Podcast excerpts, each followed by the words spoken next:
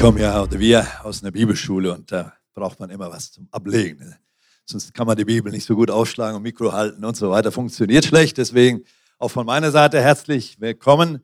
Vielen Dank, dass wir hier sein dürfen. Äh, ich finde hier unter euch mich sehr wohl und auch viel Raum. Äh, und es ist zudem traumhaft schönes Wetter hier im Süden. Bei uns oben war neblig und bedeckt und naja, typisch Norden, ne? immer ein bisschen grau. Äh, ich liebe die Farben hier im Süden als Schweizer, die sind ein bisschen schöner. ja, wir wollen heute Morgen gleich in den zwei Einheiten äh, doch ein bisschen tiefer ins Wort Gottes einsteigen und ich knüpfe da ganz kurz an, wo auch Roland gerade eben äh, dieses Bild weitergegeben hat.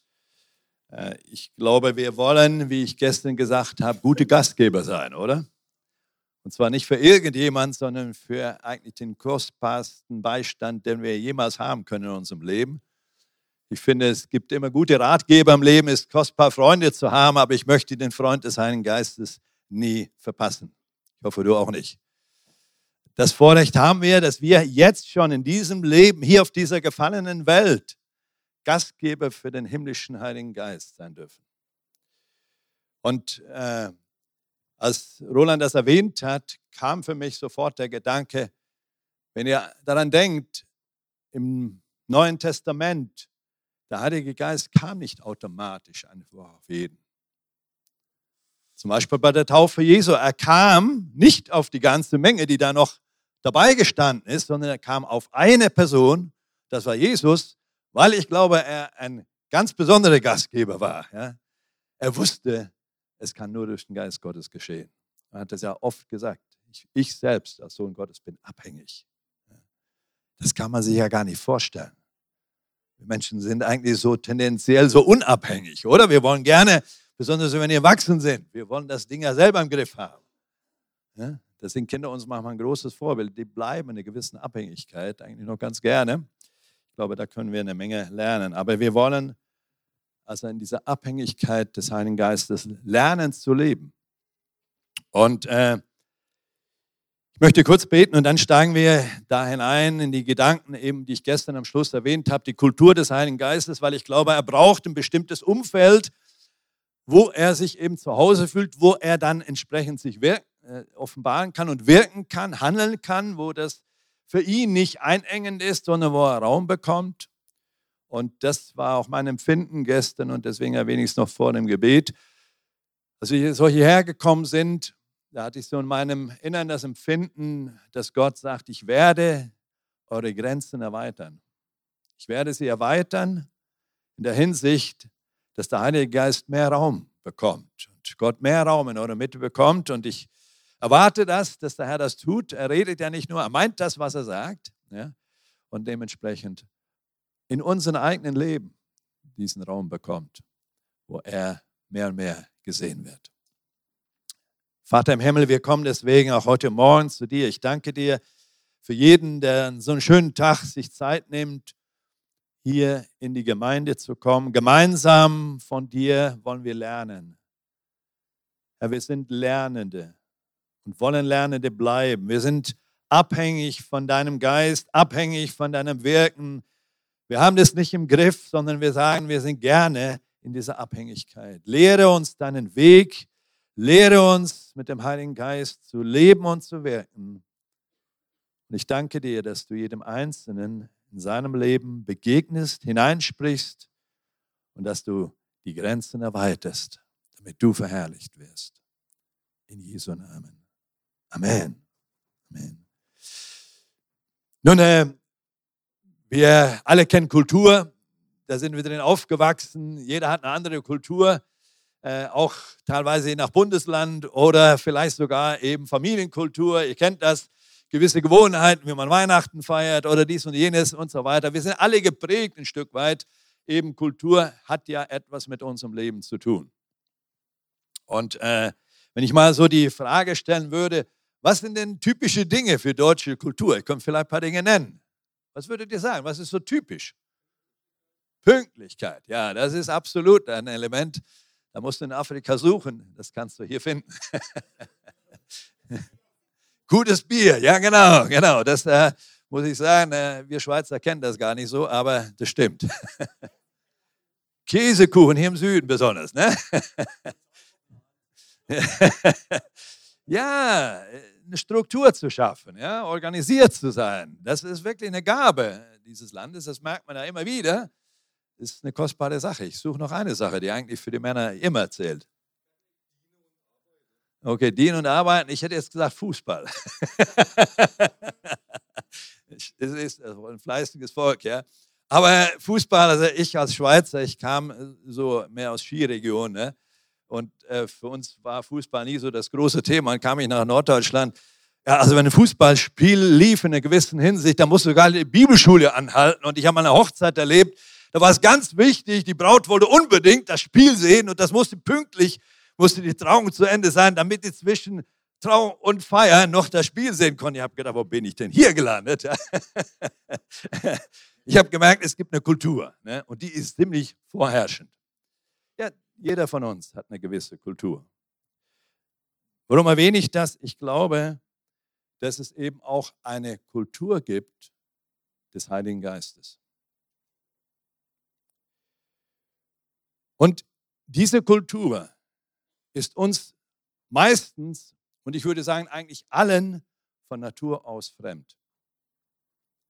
Weil wir sind hier auf dieser Erde geboren, wir sind eigentlich aufgewachsen, selbst wenn wir in einer gläubigen Familie aufgewachsen sind, haben wir nicht automatisch eine Beziehung zum Heiligen Geist, sondern lernen eher die natürlichen Dinge so des Lebens, statt dass wir die Wege des Himmels lernen. Ich werde dann ganz praktisch einige Dinge aufführen und ich glaube, dass wir eigentlich dadurch ein Stück weit tatsächlich immer wieder neu verstehen müssen, wie ist denn die Kultur des Heiligen Geistes? Was ist das Umfeld? Weil Kultur, da fühlen wir uns auch zu Hause. Ne? Das merkt man sofort, wenn man in eine andere Nation kommt. Da gibt es so Dinge, die sind uns plötzlich fremd. Ne? Da merkt man nur irgendwie, es passt hier nicht so ganz und das Essen ist auch noch anders ne? und so weiter. Schmeckt uns nicht immer. Ich war ja nach der Wende oft in Russland unterwegs und da habe ich manchmal meine Herausforderung gehabt, muss ich gestehen. Wenn es dann hieß, alles Essen, was vorgesetzt wird, das war herausfordernd für mich. äh, da habe ich dann gerne vorher gebetet. äh, aber eben, Kultur ist etwas, was unser Leben eigentlich von Natur her, in der wir aufgewachsen, wo wir uns zu Hause fühlen. Und ich glaube, dass es eine Kultur gibt des Heiligen Geistes, wo er sich zu Hause fühlt. Und dann ist auch tatsächlich, wie heute Morgen dieses Wort schon sagt, dann glaube ich, ist es gar nicht so schwer, dieses Wirken oder diese Klarheit vom Heiligen Geist zu bekommen. Aber wenn wir nicht in dieser Kultur leben, dann ist es wie im Natürlichen, dann fühlen wir uns fremd, dann verhalten wir uns auch manchmal falsch in einer anderen Kultur. Kennt ihr das? Da macht man etwas und es ist völlig falsch. Ich bin zum Beispiel in Russland, ich auch gedacht habe, man muss ja pünktlich kommen. Äh, ich gedacht, man muss pünktlich zum Gottesdienst kommen gemerkt, das funktioniert nicht. Eine Stunde später ging der Gottesdienst tatsächlich los. Ja, und ich dachte pünktlich, der Pastor hat mich, sollte um 10 Uhr beginnen, hat mich 10 nach 10 abgeholt und ich dachte, das ist alles zu spät. Ne? Und so weiter. Nee, um 11 Uhr ging es los, aber die Leute haben alle gewartet, alle Zeit. Ich habe gedacht, das gibt es so gar nicht. Ne? Also, das war mir völlig fremd. Nun, ich möchte euch mit hineinnehmen, einige Gedanken aus dem Epheserbrief. Und wenn wir jetzt, sage ich mal, etwas mehr sogar als das Wochenende Zeit hätten, dann würde ich tatsächlich auf Epheser 4 und 5 mit euch durcharbeiten. Ich versuche einige Essenzen daraus zu holen für uns, die hoffentlich dienlich sind, weil ich glaube, dass Paulus zu gut verstanden hat. Die ersten drei Kapitel zeigen uns eigentlich, was uns in Christus geschenkt ist. Es ist ein Theorie, die er aufstellt und die Realität der Lösung. Und dann kommt Kapitel 4 bis 6 eigentlich die Anwendung, die Praxis. Und wenn wir das anschauen, ab Epheser 4, Vers 17, da fängt er ganz konkret an und zeigt uns eigentlich, wie ein Stück weit eben die Kultur, würde ich es nennen, des Heiligen Geistes funktioniert oder wie, aus was sie besteht und was er benötigt, der Heilige Geist, um sich eben zu Hause zu fühlen oder wohl zu fühlen. Und so geht er einige Punkte ganz real im Leben durch. Äh, und der Epheserbrief ist übrigens einer meiner Lieblingsbriefe. Den habe ich vor und rückwärts gelernt, weil der bewegt mich immer wieder. Es gibt für mich keinen Brief, der so umfassend ist im Neuen Testament wie der Epheserbrief. Aber wir gucken uns also einige Etappen daraus an. Und ich möchte mit dem Gedanken beginnen, Epheser 4, Vers 17. Ich nenne den Kleiderwechsel. Und zwar sagt Paulus davon, dass wir die alten Kleider ausziehen und die neuen Kleider in Christus anziehen sollen. Was meinte denn damit? Ich würde es mal ganz simpel ausdrücken. Ich glaube, dass es darum geht, dass wenn wir ins Reich Gottes hineinkommen, dass wir nicht die Lebensweise, die wir ohne Christus gelebt haben, einfach fortsetzen können, sondern wir müssen tatsächlich eine veränderte Lebensweise, ein anderes Leben lernen zu gestalten, damit Gott eben überhaupt Raum findet. Das fängt schon an mit unserem Denken. Von Natur aus kennt jeder, bin ich immer der Wichtigste. Das Ego ist immer das Wichtigste. Es geht alles um mich. Das merkt man schon beim Baby, das merkt man bei den Kindern. Es geht alles um mich, oder? Im Reich Gottes geht es nicht mehr um mich, sondern es geht um Jesus. Und deswegen müssen die alten Kleider, so würde ich das nennen, die Kleider, die immer mit mir zu tun haben, die mit meiner eigenen Welt, mit meiner eigenen Vorstellung zu tun haben, die müssen wir ausziehen. Und ihr kennt das, ja, jeden Morgen, jeden Abend und so weiter. Wir, wir kennen das. Man zieht nicht irgendwelche Kleider drüber, man zieht sie aus, um entsprechend zum Beispiel zum Gottesdienst sich anzuziehen. Und das ist ein, eine Wahrheit, die ich für ganz wichtig halte, weil wenn wir mit der alten Denkweise, und es hat sehr viel mit unserem Denken zu tun, mit einem unerlösten Denken, mit einem eben ich-bezogenen Denken, wenn wir mit diesem Denken unser Leben fortsetzen, dann wird der Heilige Geist in der Tat nicht wirklich Raum bekommen. Der ist eigentlich ausgeschlossen. Weil er kann nicht mit unserem egozentrischen Denken zusammenwirken. Das hindert ihn völlig. Der braucht eine andere Plattform, wo er entsprechend Raum bekommt. Weil es geht doch in der Tat eigentlich gar nicht in erster Linie um dich und mich, sondern es geht um ihn. Und ihr kennt das, wenn man, wenn man ein Hemd anzieht oder eine Bluse, wenn du mit dem falschen Knopf anfängst zu knöpfen, dann bist du oben, ja, der Kragen steht schief, das passt nicht. Ja? Und so ist es eigentlich genauso in unserem geistigen Leben. Wenn wir falsch anfangen, wenn wir mit uns selbst anfangen, dann passt es einfach nicht. Es passt nicht für den Heiligen Geist, Ihr merkt das im Leben Jesu. Jesus kam nicht, um seine Dinge zu verwirklichen, sondern hat gesagt, ich tue das, was ich den Vater tun sehe. Er hat eine ganz andere Ausrichtung gehabt. Und deswegen glaube ich, eines der entscheidenden Punkte, damit die Kultur, die der Heilige Geist braucht und benötigt, ist, dass wir lernen, unser altes Denken, was immer mit uns unserer eigenen Welt zu tun hat, abzulegen und ich würde es mal sagen, Christusorientiert oder himmlisch zu denken. In dem Moment kann ich dir garantieren, wird ein ganz anderer Raum entstehen für den Heiligen Geist und für das, was er eigentlich vorhat. Ein weiterer Punkt, den wir dabei sehen, ist, ich nenne es gute Beziehung kultivieren. Ihr wisst ja, dass Jesus gesagt hat, das Wichtigste oder der erste Gebot ist, liebe Gott von ganzem Herzen und dann deine Nächsten wie dich selbst. Ne? Diese, ich würde sagen, manchmal klingt es so einfache Aussage, aber herausfordernd, oder? Ich finde bis heute herausfordernd. Gott von ganzem Herzen zu lieben. Ja, das wollen wir lernen, das wollen wir, oder? Aber im Alltag manchmal herausfordernd. Oder den Nächsten so zu lieben wie uns selbst. In der Tat, wenn wir uns selbst nicht leben können, werden wir den Nächsten auch nicht leben können. Aber wenn wir nur bei uns stehen bleiben, dann verhindern wir genau den Raum. Weil der Heilige Geist ist nicht nur für dich gekommen als Person, sondern für uns alle. Er möchte in seinem Leib sich manifestieren, in der Gemeinde. Und deswegen, wir lesen dann in Epheser Kapitel 4, Vers 25 bis 27. Vielen Dank, Johannes, dass du als Pastor sogar an der Technik sitzt äh, und uns da hilfst, dass sie die Stellen auch entsprechend lesen können. Ich lese das nach der Schlacht, darum legt die Lüge ab und redet die Wahrheit, jeder mit seinem Nächsten, Denn wir sind untereinander Glieder. Sünd ihr, so sündigt nicht. Die Sonne gehe nicht unter über eurem Zorn, gebt auch nicht Raum dem Teufel. Ihr Lieben, das schreibt Paulus an Christen. Dass wir nicht Raum geben sollen, wem? Dem Feind, dem Widersacher, dem Widersacher des Heiligen Geistes, dem Widersacher unseres Herrn Jesus, dem sollen wir keinen Raum geben, weil der ja genau das verhindern will.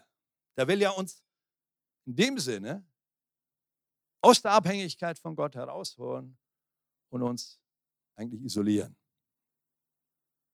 Er ist der, der immer ein Durcheinander schafft. Aber der Heilige Geist ist der, der Ordnung und Licht bringt und Klarheit bringt. Und ich bin so dankbar, dass der Heilige Geist eben so anders ist. Er bringt ein Stück Himmel mit. Aber jetzt könnten wir uns fragen, ja, was ist denn hier? Was, was gibt denn dem Feind Raum? Wir merken es hier, Paulus wird hier eigentlich sehr konkret. Woher kommt Lüge? Der Feind ist der Urheber der Lüge. Ja, wir als Christen lügen nicht, aber wir sagen zu selten die Wahrheit. Ist wahr. Wir reden miteinander, aber wir sagen sehr oft nicht wirklich die Wahrheit.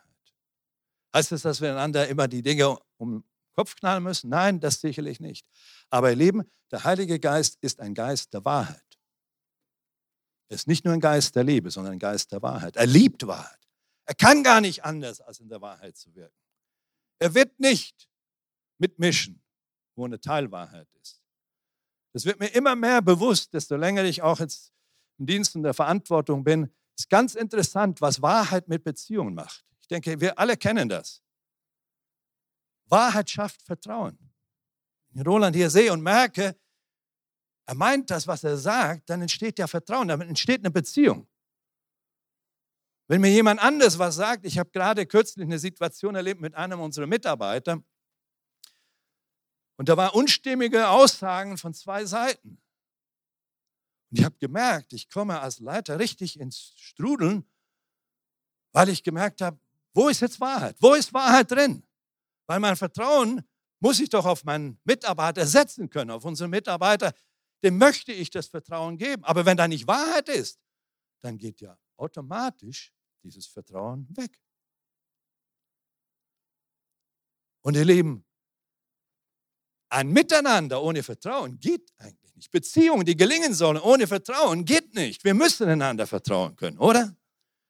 Und die Basis dazu ist aber, dass wir die Wahrheit reden miteinander, oder? Dass wir aufrichtig und ehrlich sind. Und ich hoffe, dass wir Menschen sind, die in der Gemeinde kein Schauspiel machen, sondern die echt sind, authentisch sind. Aber natürlich auch in unserem Alltag. Deswegen ist manches Christenleben aus meiner Sicht so, ja, am Sonntag wird in dem Sinne wieder aufgefüllt und dann ist aber so wie eine Zisterne in ein Loch hat, wir gehen raus und ist weg. Warum? Weil der Lebensstil keinen Raum schafft, wo der Heilige Geist bleiben kann, sondern er geht eigentlich gleich laufend verloren.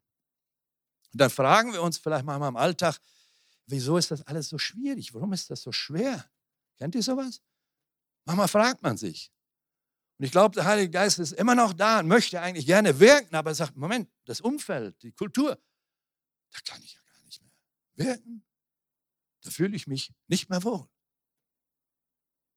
Ich bin ein Geist der Wahrheit. Ich kann nicht anders.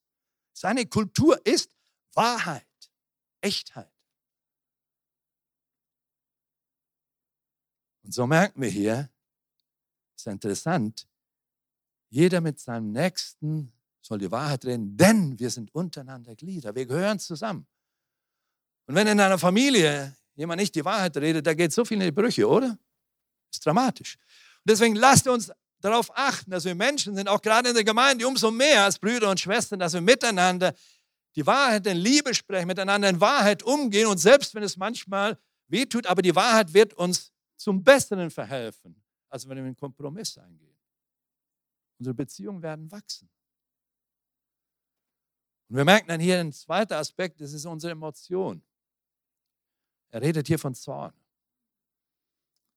Sind mal Emotionen von Zorn und vielleicht Ärger, sind die grundsätzlich falsch? Nein, ich glaube nicht. Jesus hat auch Momente gehabt, wo er im gewissen Sinne ganz schön nicht nur reagiert, sondern aufgewühlt war, erschüttert war in seinem Geist. Das war nicht alles so sanft. Wie, ich stelle mir manchmal inzwischen Jesus mehr und mehr so vor, dass ich glaube, das war ein Mann mit außergewöhnlich starkem, klaren Profil.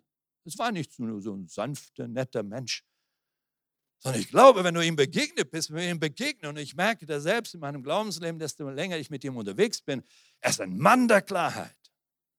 Er ist ein Mann klarer Worte, aber voller Liebe.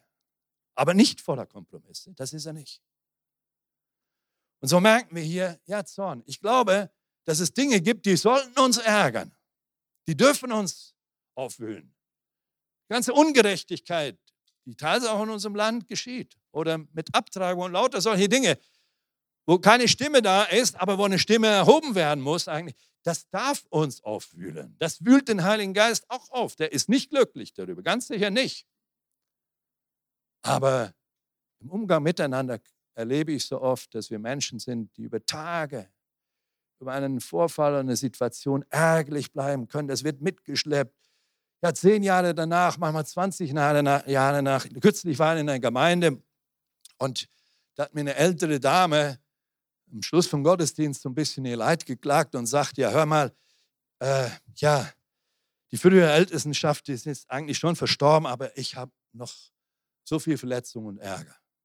Ich habe gesagt, du schadest dir selber hättest du schon längst beerdigen sollen.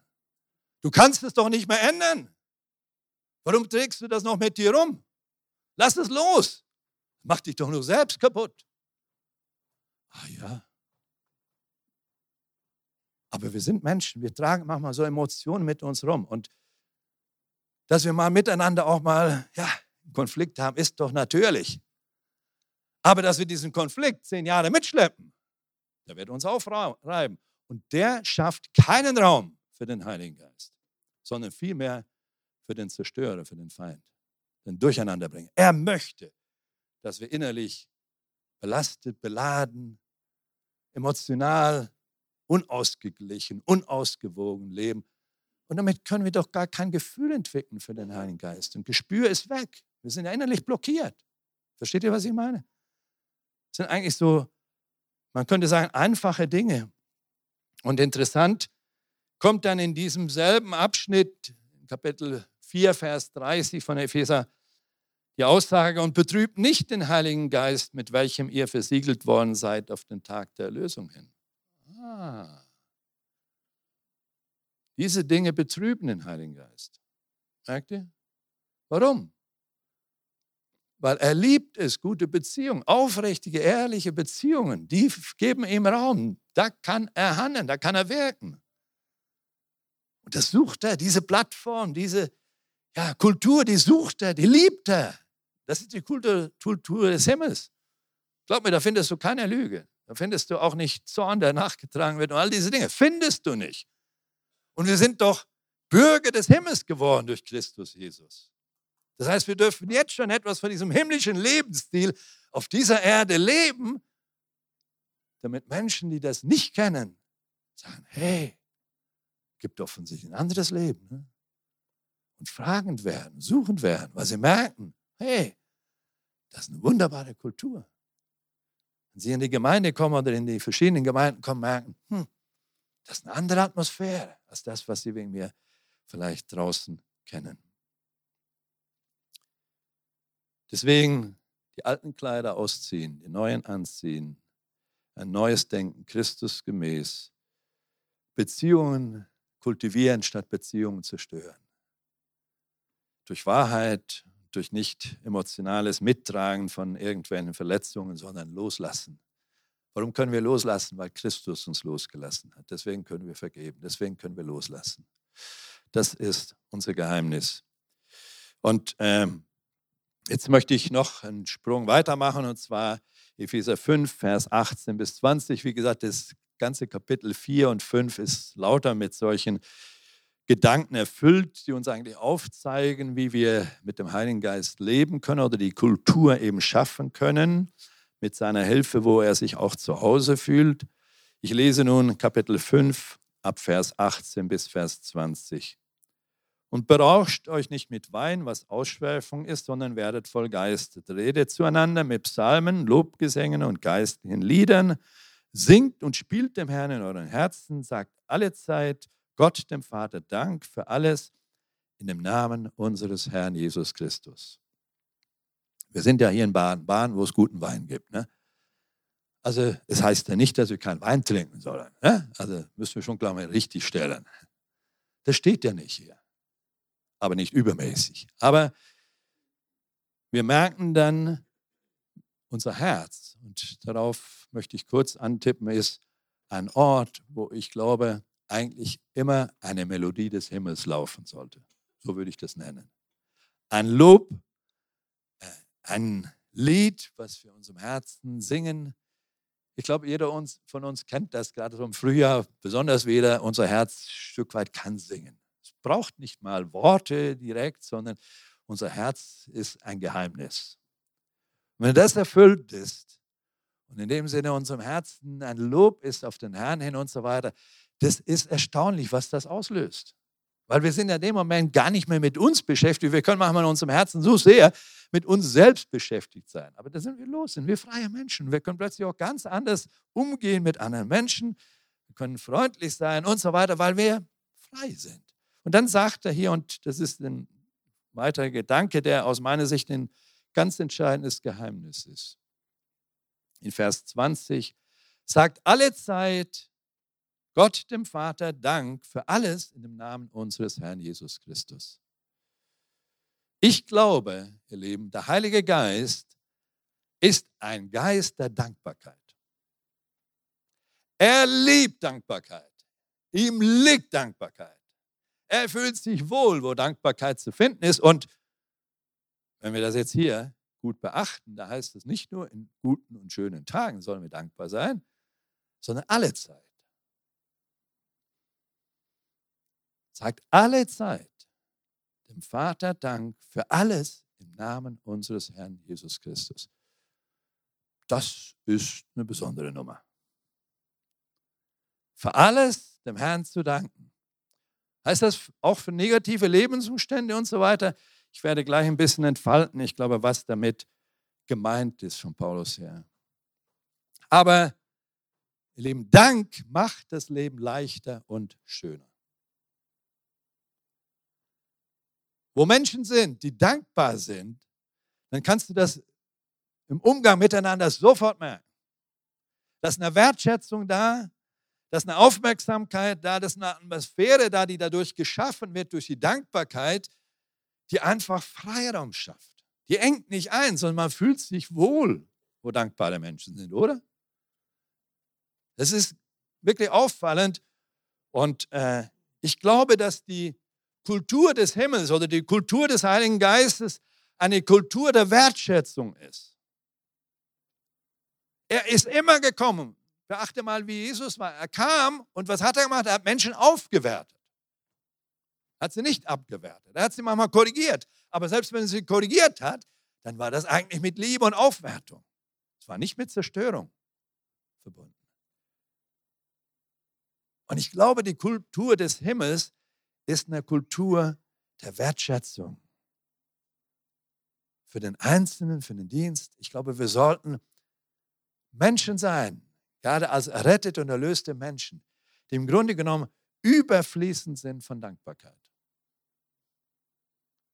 Und zwar nicht nur innerlich, sondern auch äußerlich. Das müssen wir rauslassen. Wir sind das manchmal innerlich vielleicht so verborgen, da sind wir doch dankbar, aber lassen wir das raus. Drücken wir das aus zu unserem Nächsten. Glaub mir, jeder von uns liebt doch auch eine Wertschätzung. Das tut uns gut. Das merken wir schon bei Kindern, wenn sie etwas toll gemacht haben und wir drücken das aus oder sind gerade dabei, was zu lernen, wir freuen uns darüber, drücken das aus und so weiter. Und man merkt, boah, plötzlich stehen die Kleinen schon viel gerade da, ne? haben eine Aufwertung erlebt. Und ich glaube, wir als Erwachsene sind nicht viel anders. Aber wie ist es im Alltag? Ich glaube, im Alltag sind wir so schnell mit uns beschäftigt und das passt uns nicht und das kommt uns quer und das ist noch, ja, was ansteht und bestimmte Nachbarn ne, und so weiter. Da bei der Arbeit läuft es auch nicht ganz so. Und wir fangen ganz schnell an zu klagen. Und bitte versteht das jetzt nicht falsch, aber ich würde sagen, eben bei allem, wo wir hier als Deutsche sehr gut organisiert sind und so weiter, aber wir sind, und ich sage bewusst, ich lebe mehr als die Hälfte meines Lebens hier in Deutschland, wir sind ganz schnell am Klagen und Murren. Wir haben immer etwas. Wir finden immer etwas. Das Haar in der Suppe finden wir ganz schnell. Und ich glaube, ihr Lieben, das ist etwas, was gar nicht konform geht mit dem Heiligen Geist. Wenn es jemand gibt, der alles weiß und alles versteht, dann ist es er. Für ihn ist alles aufgedeckt, er kennt das Leben und trotzdem ist er nicht immer auf der Suche, was noch nicht stimmt, sondern er ist mit Dankbarkeit erfüllt. Und ich glaube, dass eben Freundlichkeit und Demut im Umgang miteinander dann auch Freiraum schaffen für Wertschätzung und Ermutigung. Und in unserer Gesellschaft, wir sind ja sehr auf Konsum orientiert. Ich denke, wir können es im Alltag immer wieder sehr feststellen. Wir gehen irgendwo hin, wir holen uns im Discounter oder im Baumarkt oder wo es auch immer ist, wir holen uns das, was wir brauchen. Ja? Aber wir denken, wir haben es verdient, wir zahlen ja. Fertig. Ne? Dann nehme ich das mit, das gehört mir doch. Ich bin immer wieder so erstaunt, meine Frau an der Kasse, die kommt fast immer mit einer Verkäuferin oder einem Verkäufer irgendwie ein kurzes Gespräch oder drückt eine Dankbarkeit aus und ich merke, oh, die sind fast überrascht, dass da jemand irgendwie noch so reagiert. Ne? Weil normalerweise abkassieren und weg. Keine Minute, keine Sekunde übrig. Ich will doch mal ein Ding und dann ist erledigt. Ne? Der Konsum hat uns so stark in Besitz genommen, dass wir den Nächsten eigentlich völlig aus dem Blick verlieren. Das ist uns gar nicht mehr wichtig. Sondern wir sind doch, wir haben doch bezahlt, gehört uns, ne? ist unser Recht. Ich möchte aufmerksam machen. Ich glaube, wir haben da ein unerlöstes Denken. Ihr Lieben, wer gibt uns die Kraft, dass wir schaffen und arbeiten können, das Leben gestalten können? Wer segnet uns denn überhaupt mit Finanzen? Nicht die Bundesregierung, wenn ich das mal so platt sage, sondern es ist von dem Herrn. Ja, wirklich. So oft denken wir, die Regierung muss uns jetzt helfen. Ne? Es ist die Güte Gottes, die uns jeden Tag begegnet. Wer gibt uns die Möglichkeit, dass wir atmen können, dass wir Kraft haben, dass unser Körper funktioniert? Man 63 merke ich, wie dankbar sein kann, wenn es funktioniert. Ne? Es ist ein Geschenk von dem Herrn. Es ist ein Geschenk Gottes. Und so oft nehmen wir das und denken, okay, laufen muss es, es muss funktionieren ne? und so weiter. Ich glaube, wir sollten eine Dankbarkeit entwickeln, jeden Morgen neu, dass wir wieder aufstehen können, dass wir den Tag mit dem Herrn durchleben dürfen, dass er uns die Möglichkeit gibt, den Tag zu gestalten, Familie zu leben. All das, Lieben, wir haben tausend Dinge, wofür wir eigentlich Grund haben, dankbar zu sein. Aber sehr oft drücken wir das ja nicht aus. Und ich glaube, wir berauben uns alle ein Stück weit und wir hindern eigentlich, dass die Kultur des Himmels sich ausdrücken kann. Nun, du fragst vielleicht heute Morgen, Markus, Moment, warum sagst du jetzt gerade, Dankbarkeit ist eine Kultur des Himmels? Woher hast du denn diesen Gedanken? Nun, wir lesen mal Offenbarung Kapitel 4, Vers 9. Da heißt es, und jedes Mal, wenn die lebendigen Wesen Herrlichkeit, Ehre und Dank bringen, dem, der auf dem Thron sitzt, der lebt von Ewigkeit zur Ewigkeit.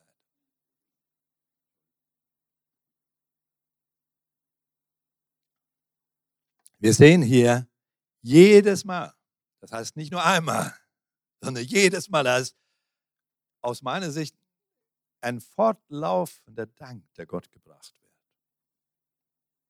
Im Himmel. Und glaub mir eines, das ist äh, für mich so deutlich geworden, aufgrund auch verschiedener Menschen, die wir schon verloren haben und so weiter. Ihr Lieben, ich bin eines sicher, im Himmel werden wir nicht murren. Da werden wir nicht meckern. Da gibt es auch nichts mehr zu kritisieren. Das ist abgeschlossen. Aber eines gibt es, Dank ohne Ende.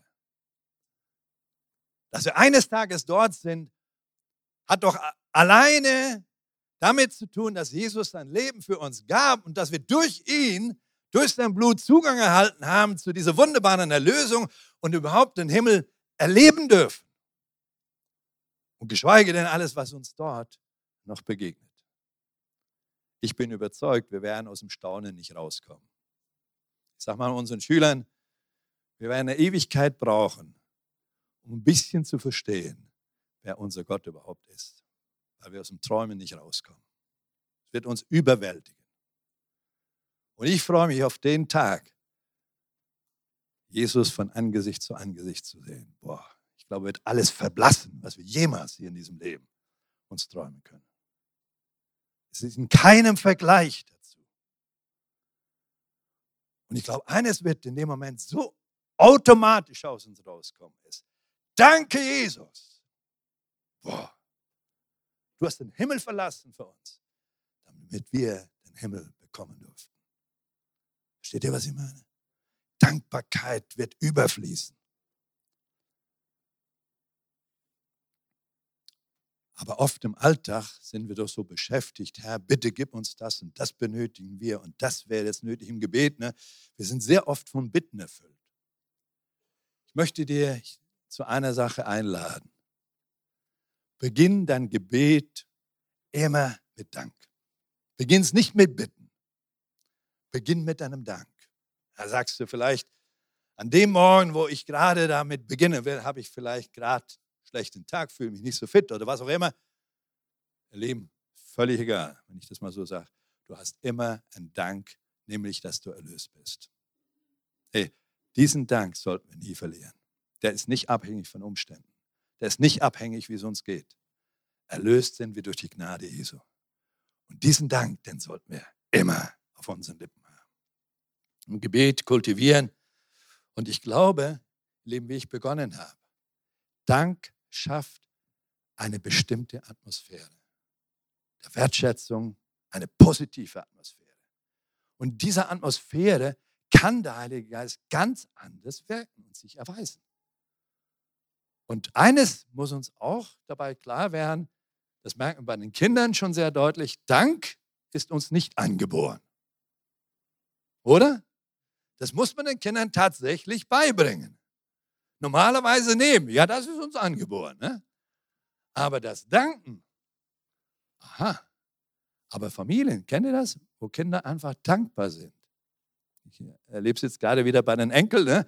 die so langsam an das Alter kommen, wo die plötzlich, danke Opa, danke Oma, und dies und jenes ausdrücken. Ich denke, hey, so was Schönes, einfach zu erleben, dass eine Wertschätzung da ist und nicht nur, gehört mir doch. Ne? Ich glaube, wir müssen es kultivieren. Und selbst eben als erlöste Menschen, umso mehr sollten wir eigentlich darauf achten, dass wir eine Kultur der Dankbarkeit prägen miteinander. Und auch in unserem eigenen Gebetsleben lade ich sehr dazu ein. Ich will an diesem Punkt noch äh, aus dem Leben Jesu auch ein Beispiel reinbringen, weil ich glaube, Jesus war ein überaus dankbarer Mensch. Das merkt man in seiner Art, wie er seine Beziehungen in Evangelien zum Vater ausdrückt, selbst zu seinen Jüngern hin, wo er vieles auch hätte kritisieren und meckern können, aber da war viel, viel Wertschätzung drin und viel, wo er ihnen quasi auf die Spur des Lebens eigentlich verholfen hat, so würde ich das nennen. Denn er ist der Mann des Lebens, der ihnen Leben vermitteln wollte, ein erfülltes Leben. Und es ist interessant, das lesen wir in Johannes 6, Vers 11. Ich lese diese Stelle äh, nicht. Äh, ich nenne sie nur, und zwar hat es mit der Speisung der 5000 zu tun. Wir, kennen, wir kennen diese Situation. Ich meine, da war eine, eigentlich eine Überforderung da. Die Jünger haben auch gesagt, woher sollen wir denn so viele Leute hier versorgen und so weiter. Ne? Das ist schon ein Ding. Äh, für mich kommt manchmal so der interessante Gedanke dabei auf, als dann Petrus sagt, ja, wir könnten ja hingehen und für diese Leute Brot kaufen und so weiter. Das ist eine interessante menschliche Denke. So würden wir wahrscheinlich vielleicht auch denken. Dann denke ich, okay, in der Kasse war gar nicht so wenig Geld. Also wenn die da ungefähr 10.000 Leute verköstigen wollten, dann hatten die schon ein bisschen Geld mit sich, sonst wäre das ja nicht aufgegangen. Ne? Also äh, die Jünger waren eigentlich gesegnet, mit Jesus unterwegs zu sein. Aber was macht Jesus? Das heißt dort, Jesus nahm die Brote und dankte. Bevor das Wunder passiert ist, bevor überhaupt was geschehen ist. Und er sagt in diesem Zusammenhang, Dank seinem Vater im Himmel, dass er diese Menge übernatürlich versorgen wird. Haben wir auch diesen Glauben? Merkt, die Dank hat etwas mit Glauben zu tun. Jesus hatte dieses, diesen tiefen Glauben, dieses tiefe Vertrauen in Gott, dass so wie er da, so einfach, wie er da betet und dem Vater Dank sagt, dass er erhört wird und dass dieses Wunder geschehen wird, dass diese Menge durch die paar Brote und Fische versorgt wird. Das ist Glauben. Dank hat sehr viel mit Glauben zu tun. Und glaub mir, der Heilige Geist sucht eine Atmosphäre des Glaubens. Der benötigt die eigentlich. Weil wenn wir nicht Vertrauen und Dank in unserem Leben oder Glauben in unserem Leben haben, dann, dann kann der Heilige Geist ja gar nicht wirken. Das heißt, wir vertrauen ihm eigentlich in anderen Worten ja nicht, dass er in Situationen, die wir eben nicht im Griff haben, immer noch die Oberhand hat und die Dinge entsprechend ordnet. Und ich merke in meinem eigenen Leben, wie oft ich herausgefordert bin, gerade wenn es auch eben herausfordernde Zeiten gibt, wie eine Corona-Zeit im Glaubenszentrum, ne, wo man sagt, ja, okay, oder hier in der Gemeinde wahrscheinlich auch ähnlich, ne, wo führt das noch hin? Und äh, was sind denn am Schluss die Ergebnisse? Keine Veranstaltung mehr, keine Annahmen und so weiter, die damit auch ein Stück weit einhergehen.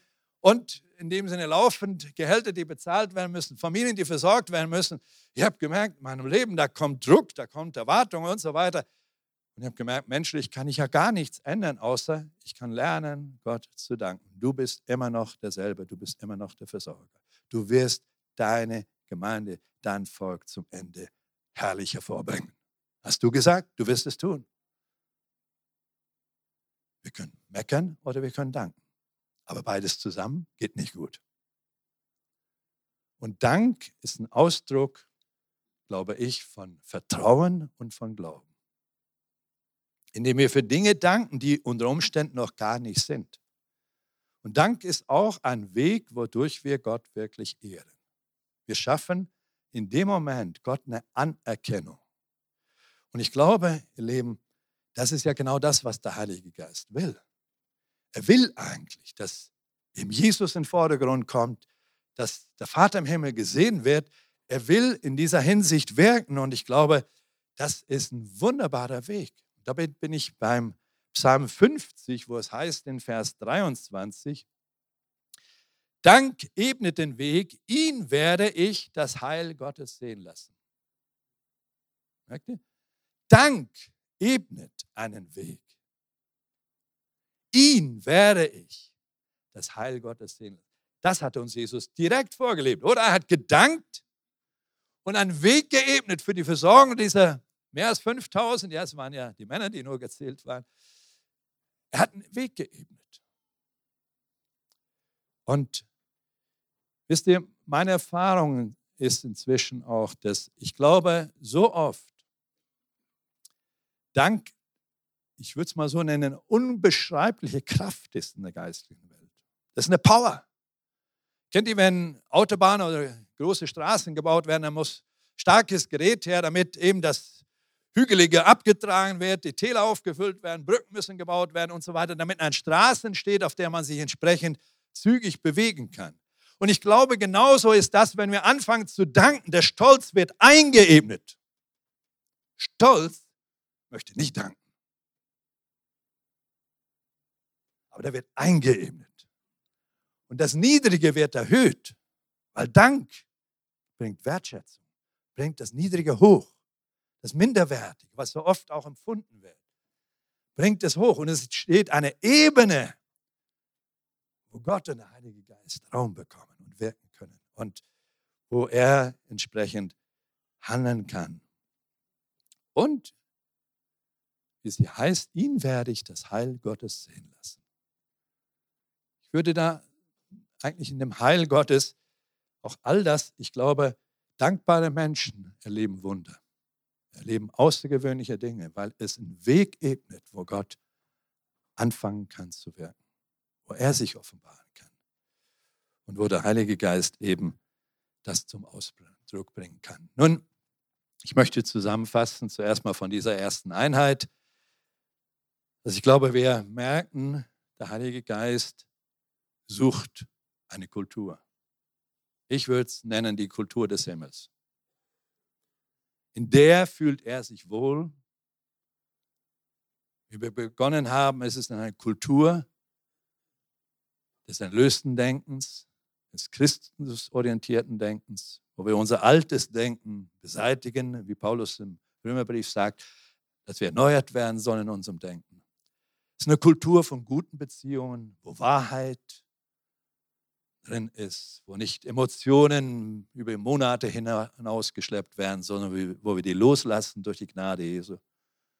Es ist eine Kultur, wo wir dem Feind keinen Raum geben, sondern durch Dank dem Heiligen Geist, wo wir Gott Raum geben. Und schließe damit, leben jeder von uns, wenn wir da ganz kurz drüber nachdenken, du und ich, wir haben so viel Grund, Gott zu danken. Danke für die Vergebung, die er uns geschenkt hat. Danke für die himmlische Stellung, die er uns geschenkt hat. Danke, dass er uns gerecht gemacht hat. Danke, dass wir seine Söhne und Töchter sein dürfen. Danke für den Heiligen Geist, dass er in uns wohnt. Danke, dass er uns leiten will in unserem Leben, in aller Wahrheit. Danke für das kostbare Wort Gottes. Merkt ihr, alles Dinge, die nicht von Umständen abhängig sind. Aber vielleicht auch danke für eine gute Autofahrt. Danke für ein gutes Frühstück. Leben, wir haben oft, und das machen wir, wenn wir eigentlich so Strecken unterwegs sind, nach Hause kommen, bei uns den Berg hochfahren, was immer. Wir sagen, danke Jesus, dass du uns beschützt hast, dass wir wieder gut angekommen sind. Wir können sagen, es ist selbstverständlich. Nein, es ist ein Geschenk des Himmels. Glaub mir, wir ebnen einen Weg, damit Gott in unserer Mitte sich verherrlichen kann. Und das ist doch unser Wunsch.